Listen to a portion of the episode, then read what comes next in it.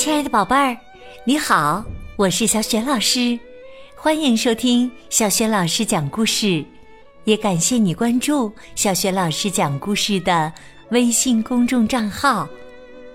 下面呢，小雪老师给你讲的绘本故事名字叫《小熊骑车记》，选自《聪明豆》绘本系列。这个绘本故事书的文字是来自美国的新西亚刘，绘图是克里斯蒂娜·利腾，翻译熊宇，是任蓉蓉审译，外语教学与研究出版社出版的。好了，有趣的故事这就开始啦！小熊骑车记。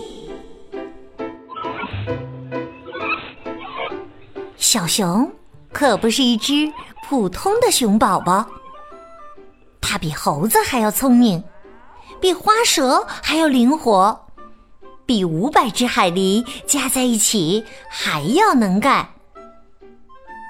但是啊，小熊遇到了一个大麻烦，它不会骑自行车，就算带着辅助轮儿也不行。瞧，他刚刚撞到了垃圾箱上，就算爸爸扶着他也不行。准备好了吗？我要放手了。可是啊，爸爸刚刚放手，咣当，小熊又摔倒了。就算十个他最好的朋友在旁边鼓励也不行。小熊。动哦，动！捏闸呀，小熊，捏闸！可是，咣当，小熊又连人带车摔倒了。这简直让人无法相信。情况啊，甚至更糟。有个公园刚刚开放，告示上写着。本园可以放风筝、野餐，可以在自行车道上骑车，谢绝使用辅助轮。朋友们说：“哇，还有自行车道呢，太好了！”可小熊叹了口气：“唉。”小熊很绝望。他想和朋友们一起骑车。妈妈给了他一个大大的熊抱。宝贝儿，去图书馆看看吧。他建议说：“你能在那儿找到一切你想知道的。”小熊来到了图书馆，终于找到了一本。如何四天学会骑自行车的书？哇哦，找到了！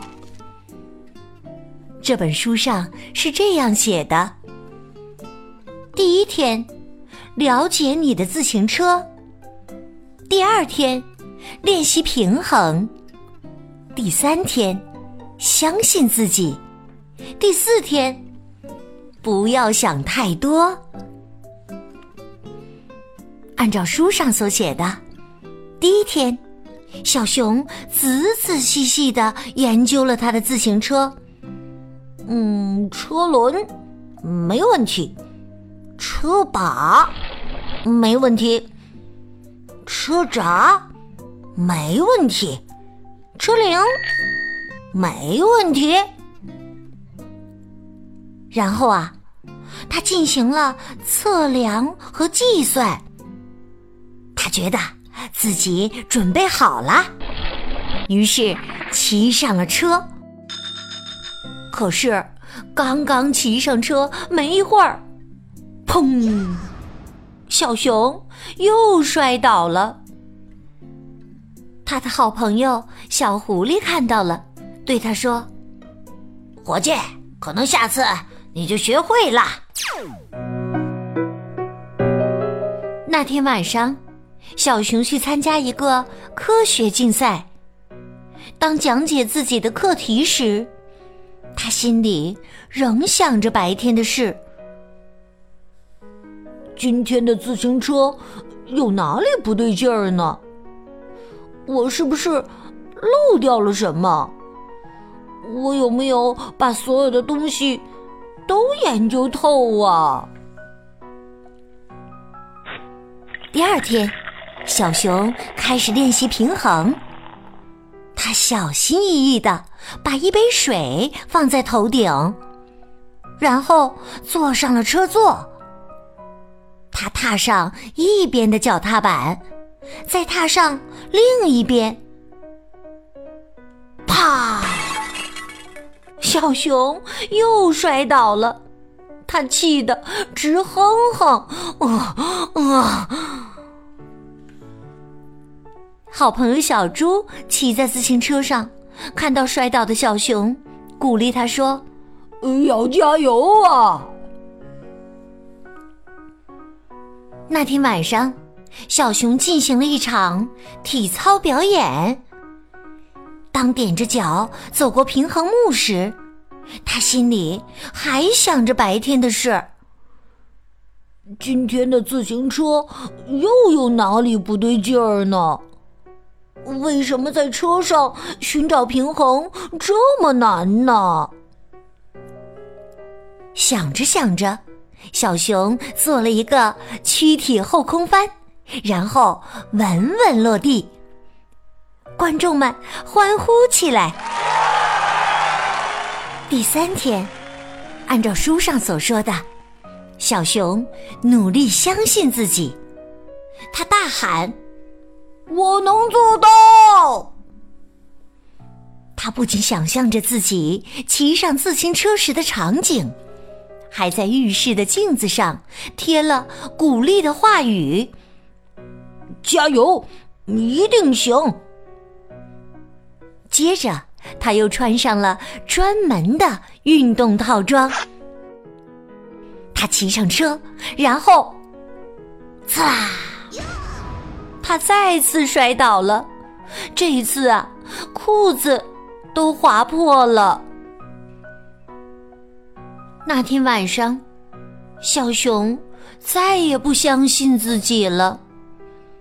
他做科学实验的时候发生了爆炸，他的连续后空翻练得一塌糊涂，他甚至连朋友的忙都帮不了了。他不知道该怎么把一个凳子腿儿装回到凳子上去。伙计们。我不知道该怎么把它装回去。嗯，我放弃了。第四天，小熊没精打采的去图书馆还书。突然，他听到公园里有人呼救：“救命啊！我的孩子要被风筝带走了！”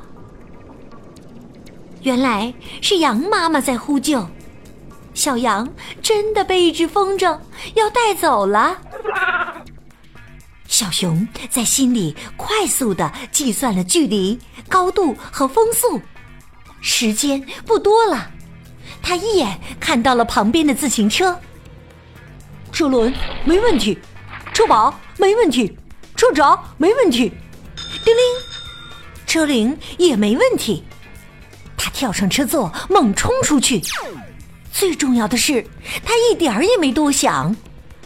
小熊踮着脚站在车座上，来了个漂亮的空翻儿，一把抓住了小羊宝宝。哇，小熊，你真棒啊！骑得太好了。小熊的脸红了。狐狸老师。给小熊戴上了一枚奖牌，小伙伴们站在台下大声的喊：“小熊，你最棒！小熊，再骑一次，给我们看看。”是啊，小熊可不是一只普通的熊宝宝，除了……